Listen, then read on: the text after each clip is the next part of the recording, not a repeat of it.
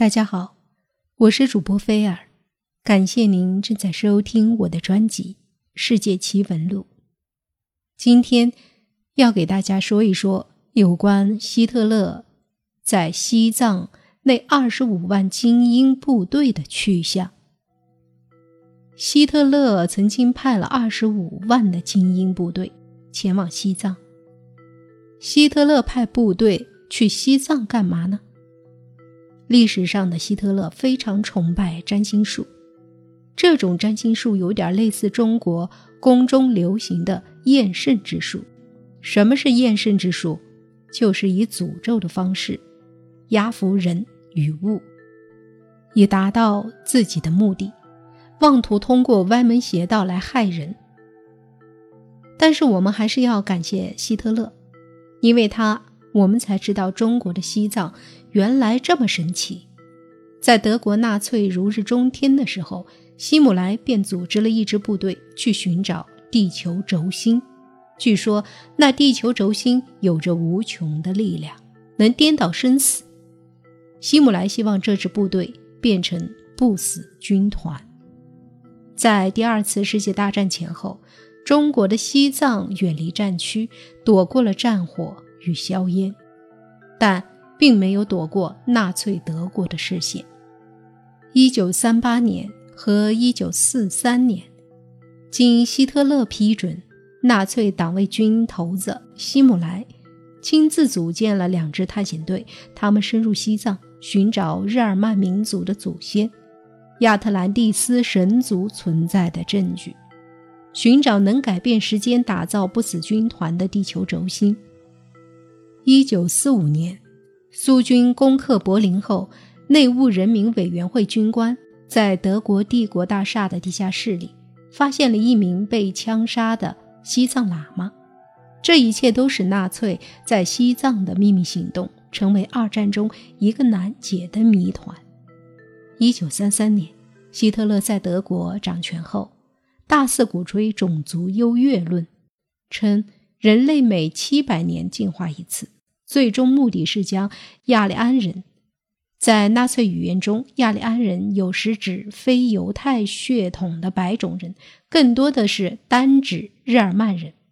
他们说，最终目的是将亚利安人这样的优秀人种进化为具有超强能力的新人类。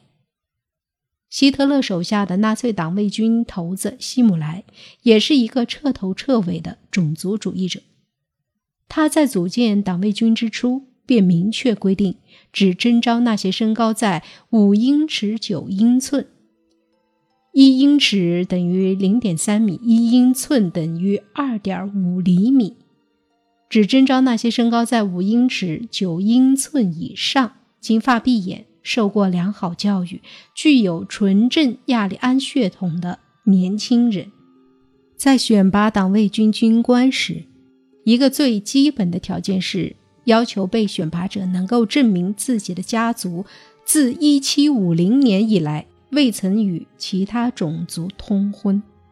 为印证元首的理论，希姆莱在1935年组建了一个。服务于纳粹教义的祖先遗传学会，网罗了包括医学家、探险家、考古学家，甚至江湖术士、精神病患者在内的各色专家，对人种、血统、古代宗教、古代遗址、神话传说等等进行了考察研究。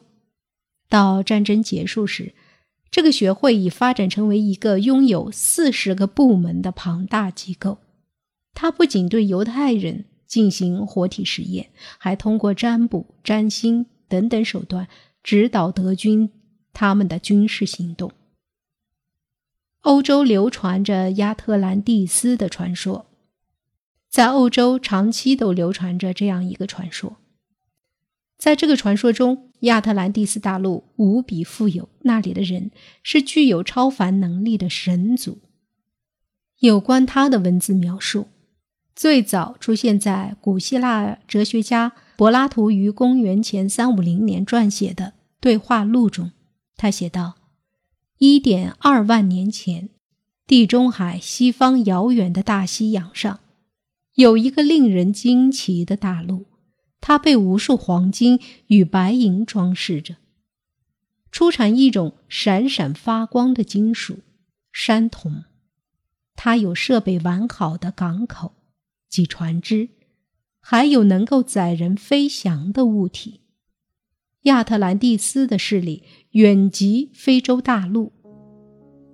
在一次大地震之后，这块大陆沉入海底，一些亚特兰蒂斯人乘船逃离，最后在中国西藏和印度落脚。这些亚特兰蒂斯人的后代曾在中亚创建过灿烂的文明，后来他们中的一部分向西北和南方迁移，分别成为。亚利安人和印度人的祖先。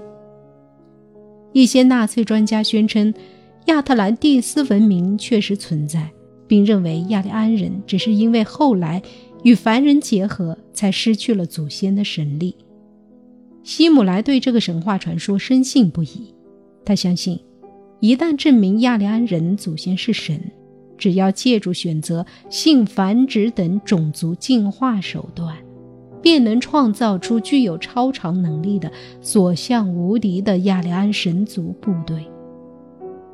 为了寻访先祖遗民，1938年，希姆莱奉命派遣以博物学家恩斯特·塞弗尔和人类学家布鲁诺·贝尔格为首的德国党卫军塞弗尔考察队奔赴西藏。这支队伍的其他成员还包括植物学家。昆虫学家和地球物理学家，这些纳粹分子拍摄的纪录片《西藏秘密》显示，他们受到了不了解他们目的的当地领主的款待。但是，这群心怀叵测的党卫军成员并没有忘记他们此行的任务。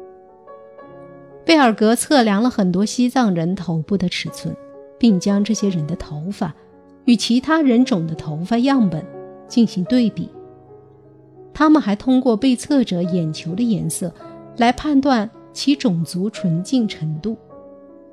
为保留数据，这些纳粹分子用生石膏对十几个藏族人进行了面部和手的翻模，制作了这些人头部、脸部、耳朵和手的石膏模型。